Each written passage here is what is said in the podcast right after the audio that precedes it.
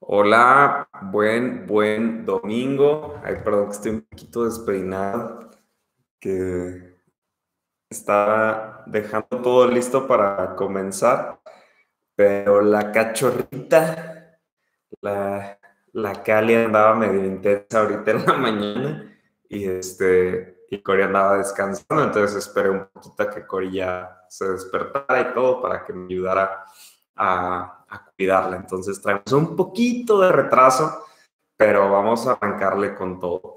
Eh, me da mucho gusto saludarlos, me encanta eh, predicar el mensaje que tengo hoy para, para nosotros, porque es uno de mis temas favoritos. El día de hoy vamos a hablar acerca de un enfoque eterno, vamos a hablar un poco de la eternidad.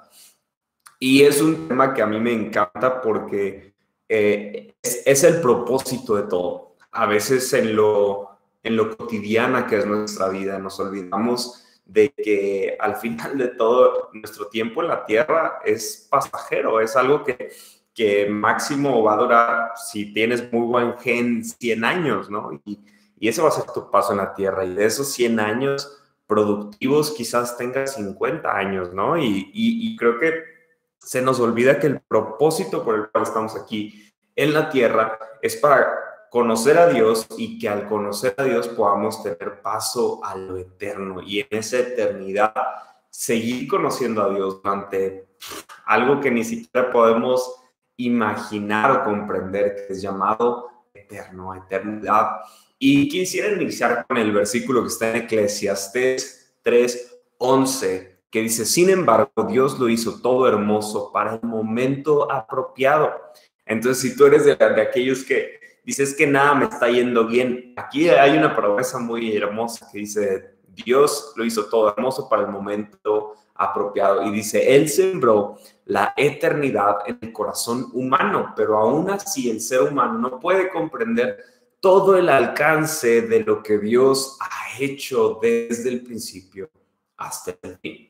Entonces me encanta cómo hace esta mención de que Dios ha puesto eternidad en el corazón del hombre. En tu corazón hay eternidad, en mi corazón hay eternidad. ¿Qué significa eso? Y nosotros como creyentes y viendo la Biblia como un fundamento en nuestra fe, en nuestra vida, tenemos que tener total conocimiento de que el cielo existe y el infierno existe. Y ambos lugares son destinos eternos. Entonces, eh, la eternidad no está sujeta a que tú seas creyente. La eternidad es para todos, para todo ser humano. Dios ha puesto eternidad en cada uno de nosotros. Entonces, ¿qué, ¿qué, es lo que hoy quiero hablar o cuál es el propósito de lo que hoy quiero hablar? Quiero que entendamos que tu vida y mi vida tendrán mayor eh, plenitud, tendrán mayor alcance, tendrán mayor impacto si tu enfoque y mi enfoque está en lo eterno. C.S. Luis decía una frase que dice así, apunta al cielo y tendrás la tierra por añadidura. Apunta a la tierra y no tendrás ninguna de las dos cosas. Qué, qué importante es entender que Dios, el deseo de Dios para nuestras vidas, para nuestro caminar, para nuestras familias, es que pongamos nuestra mirada en el cielo, porque así como le dice su palabra, que cuando ponemos nuestro enfoque en el reino, todo lo demás nos es dado por añadidura. Entonces, es importante que tú y yo como creyentes entendamos que al, al paso del tiempo lo que Dios desea es que nuestra fe, nuestro corazón, el orden de nuestra vida se enfoque en lo eterno, porque de ese modo no solamente tendremos lo que ya dije, plenitud, eternidad con el Señor, eh, santidad, podremos conocerlo más a Él. No solamente esas cosas que son maravillosas, sino tendremos la tierra por añadidura. Tendremos esos sueños, tendremos esos logros, tendremos tantas cosas que Dios quiere para ti y para mí en la tierra. Pero vamos a orar para arrancar. Dios, te doy gracias por tu palabra. Te pido que el día de hoy todo oído sea abierto, todo ojo sea abierto, nuestros corazones sensibles a escuchar tu palabra, Padre. Te pido que cualquier eh, potestad, eh, distracción, lo que sea que quiera desenfocarnos de encontrar tu palabra, sea quitado, Dios, y que tú reines en nuestra vida desde este momento y para siempre, Dios. Te doy gracias por cada vez que están conectados aquí y los que no, Dios, oramos también por ellos. Bendícelos, llénalos y te doy gracias por tus promesas que son para nosotros, sí y amén. Dios te doy gracias, amén y amén. Pues entonces vamos a, vamos a arrancar de lleno, porque hoy quiero hacer un mensaje súper práctico. Como saben, estamos por terminar esta serie que la hemos enfocado en el libro de Santiago y no sabía si hacer un solo tema o dos temas. Voy a finalmente decidir hacer dos temas. Eh, hoy es el penúltimo y la siguiente semana es el último tema de Santiago.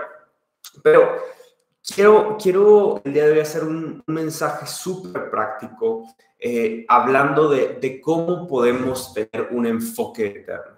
Los ingredientes que necesitamos para que si no estamos teniendo una actitud o un enfoque en lo eterno, podamos cambiarlo, podamos modificar nuestro enfoque y tener un enfoque eterno. El primer punto que quisiera tocar es que nuestro tiempo en la tierra es corto. Nuestro tiempo en la tierra es corto si tú y yo vivimos afanados en nuestro tiempo en la tierra, pasaremos muy, o sea, realmente mucho de nuestro tiempo lo pasaremos frustrados, no sabremos qué hacer y ahí terminará todo. Eh, viendo que al final de cuentas, como lo dice eh, Salomón en, en, sus, en sus libros, que dice que todo es vanidad, todo lo que vemos en el mundo es vanidad. Al final de cuentas, todo se acaba, todo tiene un tiempo, todo tiene una temporada, al final todo es pasajero. Entonces, tenemos que entender que nuestro tiempo en la tierra es corto. Santiago 4, 13 al 14 dice, presten atención ustedes que dicen, hoy o mañana iremos a tal o cual ciudad y nos quedaremos un año, haremos negocios allí, ganaremos dinero. ¿Cómo saben que será de su vida el día de mañana? La vida de ustedes es como neblina del amanecer, aparece un rato y luego se esfuma. No sé si a ti te ha pasado. E, este pasaje no significa que si tú estabas planeando unas vacaciones para el siguiente año, yo vine a arruinar tu vida en ese momento. No se trata de eso. Hay una frase, creo que eh, no la tengo anotada aquí, pero creo que fue Martín Lutero quien lo dijo, que aun si supiera que el mundo se va a acabar mañana, aún plantaría hoy mi manzano o sea, una planta de manzana, ¿no? ¿Y qué, qué significa eso? Que, que no, no, el Evangelio y los libros y las cartas que encontramos en la Biblia no es para desanimarnos, porque incluso yo he tenido pláticas con personas que me dicen, no, es que ya eh, Cristo va a volver pronto y, ya, pues ya va a venir todo el, todo el tema que vemos en Apocalipsis, ya, pues de qué sirve, de qué sirve planear y hacer cosas, ¿no? Y yo les digo, yo les digo siempre que pues sirve para seguir viviendo, y porque tú no sabes cuándo va a pasar eso, tú no sabes si te vas a morir, tú no sabes nada. Lo que Dios nos manda es a seguir haciendo su obra, seguir hablando de su amor, seguir discipulando a personas. Él nos invita a eso. Aún y si hoy es tu último día, hay propósito en tu último día. Y a veces es muy fácil nada más soltar y decir, ay, no, pues ya Aquí dice que pues, mm, la vida es como neblina que sale y luego se esfuma. Entonces, no, pues qué caso tiene. ¿No? Y, estos versículos no son para desanimarte, sino es para enfocarte a lo que realmente importa. Eh, una frase que me gustó aquí, que la dijo Tim McGraw, dice, algún día espero que tengas la oportunidad de vivir como si te estuvieras muriendo como si el mañana fuera un regalo y tuvieras la eternidad para pensar qué hice con eso. De igual forma, ahorita cité a Martín Lutero, pero dice otra, otra frase que dice, vive como si Cristo murió ayer, resucitó hoy y regresará mañana. ¿Qué importancia tiene esto? Ojo aquí. No significa este versículo que leímos hace un momento que nos habla de que la vida es como una neblina que sale y después se esfuma. No, no, significa que nos deprimamos y todo. Significa que tenemos que vivir enfocados en que nuestro tiempo es corto y tenemos que aprovecharlo. Hay propósito. Dios no te llamó a que estés sentado viendo a las estrellas a ver en qué momento Él va a regresar. Él no. Él no nos llamó a eso. En ninguna parte de la Biblia, de las parábolas que Él citó, hablando de su regreso, de su venida, nunca habló que te quedaras nada más como eh, viendo, sino que habla siempre de algo activo, una preparación. Siempre nos, nos motiva a estar constantemente eh, teniendo una fe activa. Y, yo cuando pienso en esto, lo único que yo me imagino es qué harías diferente en tu vida el día de hoy si solo tuvieras 30 días de vida. Es decir, para el 27 de julio se acabó. Y es ahí donde muchos dicen, no, pues cumpliría un sueño, eh, cambiaría estas cosas, le pediría perdón a estas personas, haría una fiesta para todos mis amigos, y, pareciera que cuando le ponemos fin a nuestra vida, todo cambia, todo cambia y todo empieza a, tomar un sentido de, aprovechar el tiempo que te queda. ¿Te, imaginas eso? Y aquí hay una pequeña historia que quizás yo creo que en, las siguientes semanas, pienso que regresando a, a, nuestras actividades presenciales, voy a hablar específicamente un tema de esto. Eh, porque creo que tiene mucho que desmenuzarle, pero yo cuando tenía como 11, 10 años, eh, escuché a, un, a, un, pastor, eh, pues mencionar, o no sé si era un pastor, un no sé quién pero el chiste es que él dijo, ah, pues tal día se va a acabar el mundo, ¿no? Y yo me acuerdo que yo me asusté bastante, la verdad, o sea, yo sí, quien sea que haya sido, la verdad no me acuerdo quién era, te perdono, pero a mí me generó mucho estrés que me dijeran, ya se va a acabar el mundo, ¿no? Porque yo no, dije de que, ah, voy a cumplir mis sueños, ¿no? Yo me frustré, era un niño y fue como que, se va a acabar. Y me tiré a la parte trasera del carro y solo cerré mis ojos y oré y le dije, Dios, no sé si se va a acabar el mundo, pero solo déjame llegar a los 21 años eh, hoy acabo de cumplir 30 años hace semanas, eh, pero yo le dije esa oración a Dios, Dios, solo déjame llegar a los 21 años.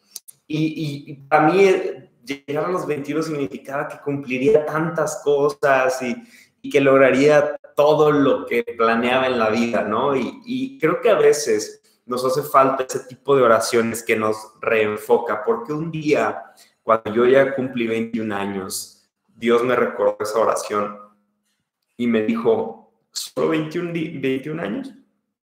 O, hacemos una extensión. Y, fue muy padre. Repito, más adelante voy a hablar más de esto. Pero fue, fue un momento muy bonito porque Dios en ese momento, que fue cuando yo iba saliendo para África, me dio el sueño de San Luis en el 2012, que tenía 21 años. Y, fue muy bonito porque yo, yo solo le dije en esa extensión, digámoslo así, estoy para servir. Perdóname que fui necio en decirte que hasta los 21, pero a partir de aquí lo que quieras hacer conmigo. Y, ha sido súper difícil, súper difícil, créanme. Este, creo que ha sido mucho más difícil de lo que yo sabía que iba a ser difícil, ¿sabes? Entonces, lo único que te quiero decir aquí, si tu vida piensas que sería diferente si te dicen que te quedan 30 días, hoy te quiero retar a que tu enfoque cambie para que tu enfoque sea un enfoque eterno y no tengas que esperar a que personas vengan y te digan, te quedan 30 días, te queda una semana, te quedan dos meses. No tengas que esperar a eso para empezar a tener un impacto por el enfoque eterno que Dios ha depositado en tu vida. Esto es porque nuestro propósito en la vida no es ser felices. Nuestro propósito en la vida es el plan de Dios para nuestras vidas, para su, eh, pues, para lo que Él quiere hacer sobre la tierra. Entonces, aquí es súper importante entender que no significa que Dios no quiere verte feliz. Dios quiere que tú seas feliz, Dios quiere que tengas plenitud, Dios quiere que tú tengas gozo. Pero aquí es importante entender que yo no persigo lo que veo en la tierra, sino que yo persigo lo que veo en, en los cielos, mi enfoque eterno, y por ende tendré y podré alcanzar lo que está aquí en la tierra. Santiago 4, verso 15 al 17 dice, lo que deberían decir es, Si el Señor quiere, viviremos y haremos esto o aquello. De lo contrario, están haciendo alarde de sus propios planes pretenciosos y semejante jactancia es maligna. Recuerden que el pecado es saber lo que se debe hacer y luego no hacerlo. Entonces no se trata de, enfocarnos ahorita en decir, mm, tú estás diciendo quieres irte de viaje, eres un pecador. No, no se trata de enfocarnos a las palabras, se trata de enfocarnos a, nuestra mentalidad, a nuestro enfoque, a, a lo que está en mi corazón. Si en tu corazón solamente están los planes y los planes que harás en el futuro, creo que eres necio, creo que soy necio al, al, solamente decir, ah, voy a hacer estas cosas en el futuro. Tenemos que tener un enfoque en decir, Dios, no sé si voy a estar todo el tiempo, pero hágase tu voluntad. Si Dios quiere, si tú quieres, lo voy a lograr. Si no quieres, mm, está bien. Entonces, aquí hay, hay otra frase que, que quiero mencionar, que dice, los dos días más importantes de tu vida son el día en que naces y el segundo día es el día en que descubres por qué naciste. Aquí la pregunta que quiero hacer es, ¿conozco y estoy viviendo el propósito de Dios para mi vida? ¿Conozco y estoy viviendo el propósito de Dios para mi vida? Esa pregunta te la tienes que hacer constantemente. Yo, eh, pues ustedes saben que siempre he sido muy transparente en, mi vida, en lo que vive mi matrimonio, lo más que se puede, este, porque obviamente pues no puedes a veces todos los trapitos, ¿no? Pero he intentado ser lo más transparente y hablarle con la verdad y, y mostrarme vulnerable en muchas ocasiones. Y, la verdad es que el año pasado, a pesar de que fue uno de los más complicados años de mi vida, o sea, yo, yo mismo lo llegué a mencionar, que fue el año más feo de mi vida y después lo corregí en decir, bueno, hubieron cosas padrísimas, mi primer año casado, eh, retos, cosas padrísimas, vi a Dios obrar increíblemente. Entonces ahí lo corregí, pero a lo que me refería es que yo creo que fue uno de los más complicados de mi vida. Y a pesar de que ese año ha sido muy diferente a lo que ha sido este año, gracias a Dios, este año estoy cansado. Este año estoy cansado.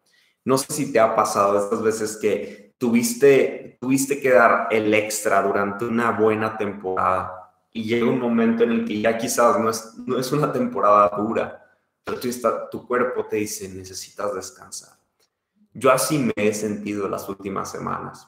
Estoy siendo honesto, también me canso. Eh, y a pesar de que lo que les predico es lo que me predico, en que mi descanso viene del Señor, todas estas cosas, me he cansado, me he cansado últimamente. Y, ha sido cansado porque veo, veo los retos que vienen como iglesia, eh, tengo pastores que me llaman y me piden consejo, entonces ha sido como seguir dando y al mismo tiempo soñar con lo que viene. Y yo les pido sus oraciones, porque yo en ocasiones olvido, olvido el propósito de Dios para mi vida. Es la verdad, estoy siendo honesto. Yo en ocasiones olvido o me desenfoco y olvido que estoy viviendo el propósito de Dios para mi vida. No estoy viviendo mi propósito personal que deseo, yo quiero hacer. No, yo constantemente le digo a Dios, ¿qué quieres hacer conmigo? ¿Qué es lo que deseas hacer? Y lo que tú y yo tenemos que entender, que vivir el propósito de Dios en tu vida no es cosa fácil. No porque le digas a Dios, quiero vivir tu propósito, ya todo va a ordenarse y todo va a estar bien a veces hasta pareciera lo contrario, porque lo que Dios permite es que a lo largo que tú confías, a lo largo que tú crees, a lo largo que tú avanzas, a veces se ponen las cosas duras, pero lo que Él desea es crecer tu corazón para poder ver y comprobar quién es Dios. Entonces, si tú te sientes así en este momento, te quiero animar y decirte que Dios tiene un propósito más grande que tus propósitos para tu misma vida porque Él te creó, Él te formó, Él sabe lo que tú necesitas sin que tú se lo hayas pedido. Alguien se emociona, por eso es increíble esto.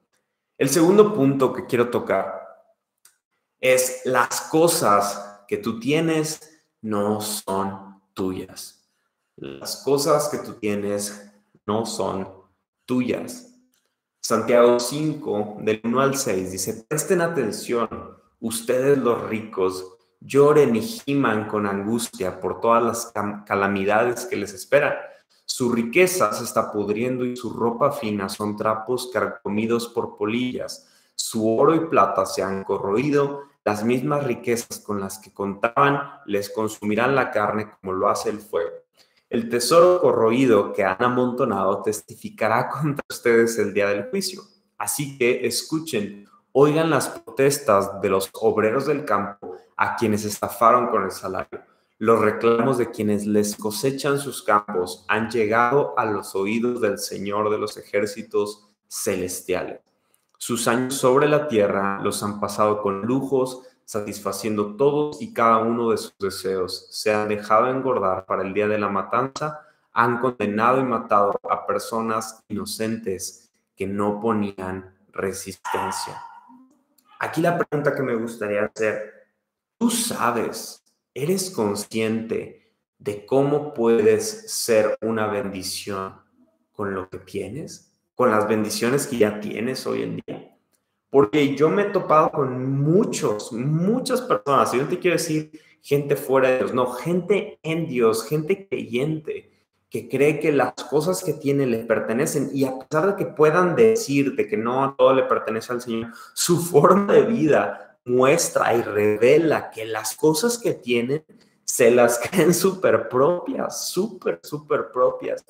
Y, ¿cómo decirlo? No, no es que haya un tema de, eres un pecador por creer estas cosas. No, no, no, no. Vamos a quitar esta, este juicio de nuestras cabezas. Pero cuando tú y yo pensamos que lo que tenemos es nuestro, es propio, eso nos está limitando de ver y comprobar quién es Dios, de lo, de lo que Él puede hacer con lo que nosotros ponemos, que tenemos en nuestras manos y lo ponemos en sus manos. Porque cuando tú y yo entendemos que lo que tienes no te pertenece, que todo le pertenece al Señor, tú puedes no solamente ser más libre en bendecir a otros, sino que tú mantienes abiertas tus manos para que Dios te siga bendiciendo. Yo las personas más generosas que he conocido, y te lo prometo, conozco gente muy generosa. Tengo un, conocido que es padre de unos amigos. Eh, no, no voy a mencionar su nombre porque pues, por respeto no sé si quiera que sepan quién es, ¿no? Pero esta persona ha, ha plantado económicamente más de como 10 iglesias y literalmente él compra sillas, compra instrumentos, en algunos casos ha comprado terrenos o ha comprado edificios. Él hace todo, va con un pastor y le dice, aquí tienes una iglesia. O sea, a mí me impresiona porque en un, en un tiempo, incluso él, estuvo al frente de una iglesia y después ya Dios le dio un llamado diferente y él le entendió que pues él, Dios le dio otra visión, ¿no? Y a mí me impresionó porque literalmente tenían equipo, sonido, cosas que iglesias que por años no han conseguido. Él lo compraba y lo regalaba, lo compraba y lo regalaba. Y hay una fórmula en el reino y es que Dios no es un Dios de suma, resta o división, sino que Dios es un Dios de multiplicación. Yo he visto a las personas más generosas que he conocido, he visto cómo Dios, cuando ellos siguen confiando en el Señor, cómo Dios les da más. Eh, hay una historia también de un pastor en, en Houston, me parece que está su iglesia, que Dios a él constantemente le dice que regale su casa a una familia. Y no me sé el dato exacto, pero sé que él ha regalado más de 10 casas, 5 casas. Así literal es su casa, o sea, no es como que compra una casa para alguien más. No, no, no, es su casa y Dios le dice, regala tu casa. Va con las llaves, se las deja y le dice, aquí tienes una casa. es impresionante las cosas que han podido testificar estas personas, pero el punto central de la forma en la que ellos viven su fe es que ellos han entendido que nada les pertenece. Tú, creo, creo que he conocido contrario a eso, personas que, que ni, no sé, que ni, es que estoy buscando ver qué encuentro aquí de ejemplo, pero que ni una planta regalan porque dicen, no, es que es mi planta, ¿por qué te voy a dar mi planta? Y no hay nada de malo en eso, pero tú estás perdiéndote la bendición que Dios tiene para aquellas personas que son generosas y que tienen un enfoque en que nada les pertenece y que quieren ser bendición con lo que tienen en sus manos, con la bendición que Dios ha puesto en sus manos. Yo quiero retarte. No enfoque, que tu enfoque eterno no se enfoque en las cosas que tienes, sino que todo lo que tú tienes tengas conciencia de que le pertenece al Señor.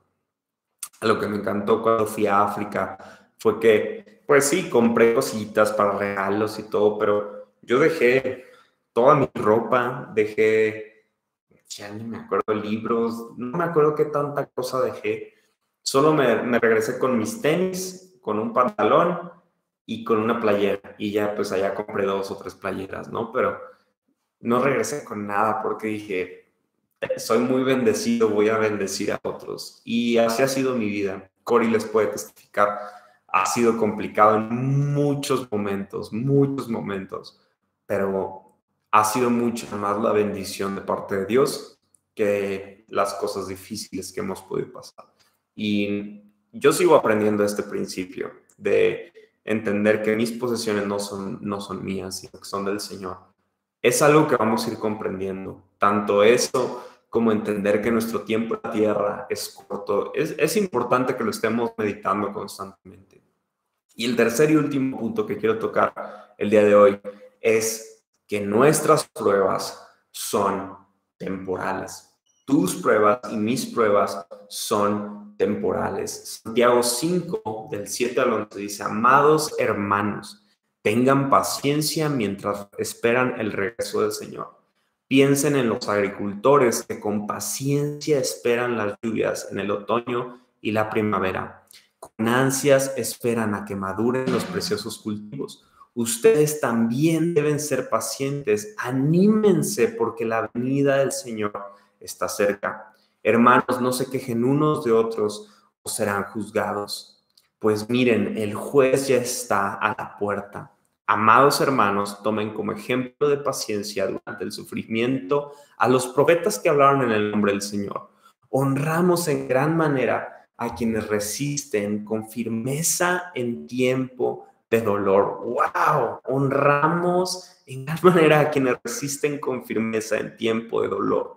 Por ejemplo, han oído hablar de Job, un hombre de gran perseverancia, pueden ver cómo al final el Señor fue bueno con él, porque el Señor está lleno de ternura y misericordia. El Dios a quien tú y yo servimos es un Dios que está lleno de ternura y misericordia. Él es juez, Él es justo, sí, pero la parte es un Padre lleno de ternura y misericordia.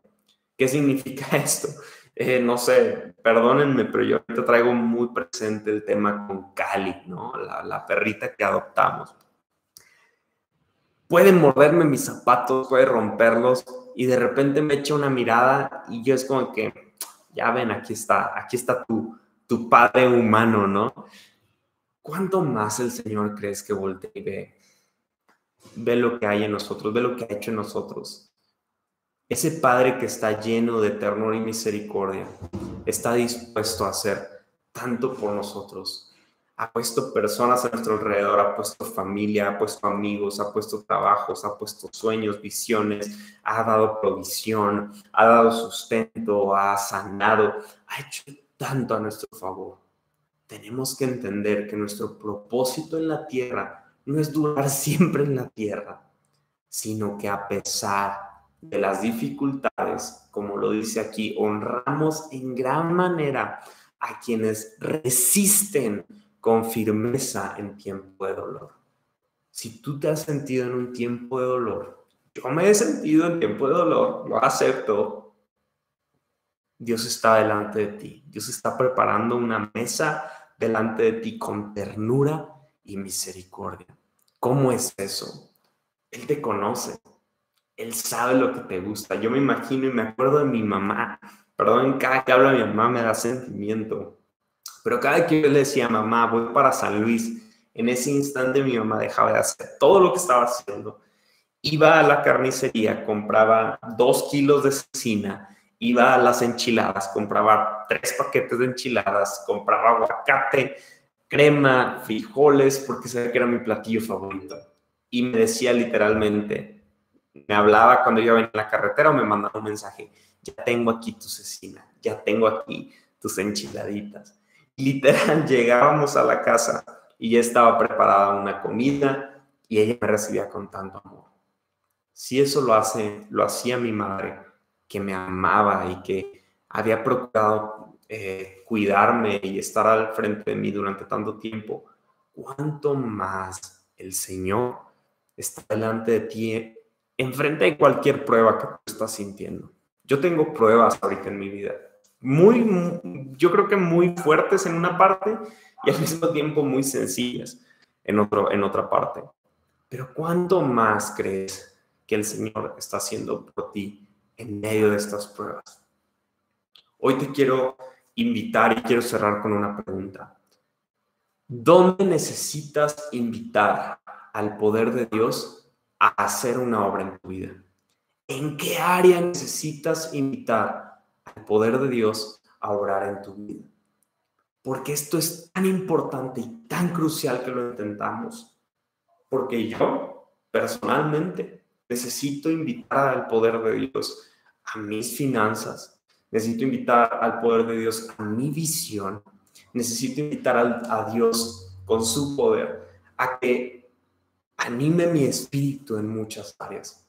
Porque, como les dije hace un momento, yo he estado cansado, pero yo, yo, no, yo no vivo ni manejo mi vida conforme mis emociones, mis pruebas, mis temporadas, sino que yo confío y descanso en el Señor. Entonces necesitamos invitar al poder de Dios a obrar en nuestras áreas que están siendo probadas, porque así mismo seremos de aquel grupo que, como lo dice su palabra, recibiremos honra en gran manera por haber resistido con firmeza en medio del tiempo de dolor. Y esa es mi palabra que quiero con la que quiero cerrar el día de hoy tú y yo debemos de estar conscientes de que un enfoque eterno me ayudará a entender que mi tiempo es corto, que lo que tengo no es mío y que las pruebas que estoy pasando son pasajeras. Lo único que es eterno, constante eh, y que perdura para siempre es el amor, la misericordia, la ternura que Dios tiene para nosotros, que nos abraza con su gracia. Permíteme orar por ti. Dios, te pido que cada uno de los que están escuchando este mensaje pueda cambiar y tener un enfoque eterno. Te pido, Espíritu Santo, que tú seas sus ojos, que cambies sus corazones para que todos y cada uno de nosotros podamos testificar y ver quién tú eres, Padre. Doy tantas gracias por tu palabra que refresca nuestra alma, refresca nuestro ser te pido que tú sigas obrando a favor nuestro y nos sigas recordando tus propósitos para nosotros. Te doy tantas gracias en el nombre de Jesús. Amén. Si tú nunca has, eh, hayas escuchado algo así, quiero celebrar contigo porque Dios está hablando a tu corazón. Déjame decirte algo. Cristo murió por ti para darte una vida eterna. Si tú quieres conocer a ese Cristo solamente, di después de mi Dios, quiero conocerte. Gracias porque moriste por mí en la cruz y resucitaste para darme vida eterna. Perdóname mis pecados, mis afrentas, el tiempo que me alejé o incluso maldecí en contra tuya. Acéptame, recíbeme y abrázame con tu eterno amor. Quiero conocerte y quiero vivir eternamente junto a ti. Te doy gracias en el nombre de Jesús. Amén. Y amén. Si tú hiciste esa oración conmigo, créeme que estás a punto de iniciar, bueno, más bien ya iniciaste un primer paso de una carrera, de una caminata que durará toda tu vida en la que podrás conocer más a Dios y ver los planes y propósitos que Él ha preparado para ti. Te mando un fuerte abrazo. Mañana los que quieran conectarse a orar, estamos a las 6 a.m. No sabemos cuánto más va a durar la oración a las 6 de la mañana los lunes, así que si tú puedes conectarte mañana, no sabemos si será la última. Ya viste aquí en Santiago que dice que si crees que va a durar un chorro, no sé cuánto va a durar. Te puedes conectar, no te pierdas estos momentos. Dios ha hablado tanto en nuestros corazones en estas semanas. Así que les mando un fuerte abrazo. Eh, pórtense bien, perdonen lo despeinado. Este, nos andamos viendo. Bonito domingo. Coman rico, desayunen rico o sean rico lo que estén haciendo. Dios los bendiga. Bye bye.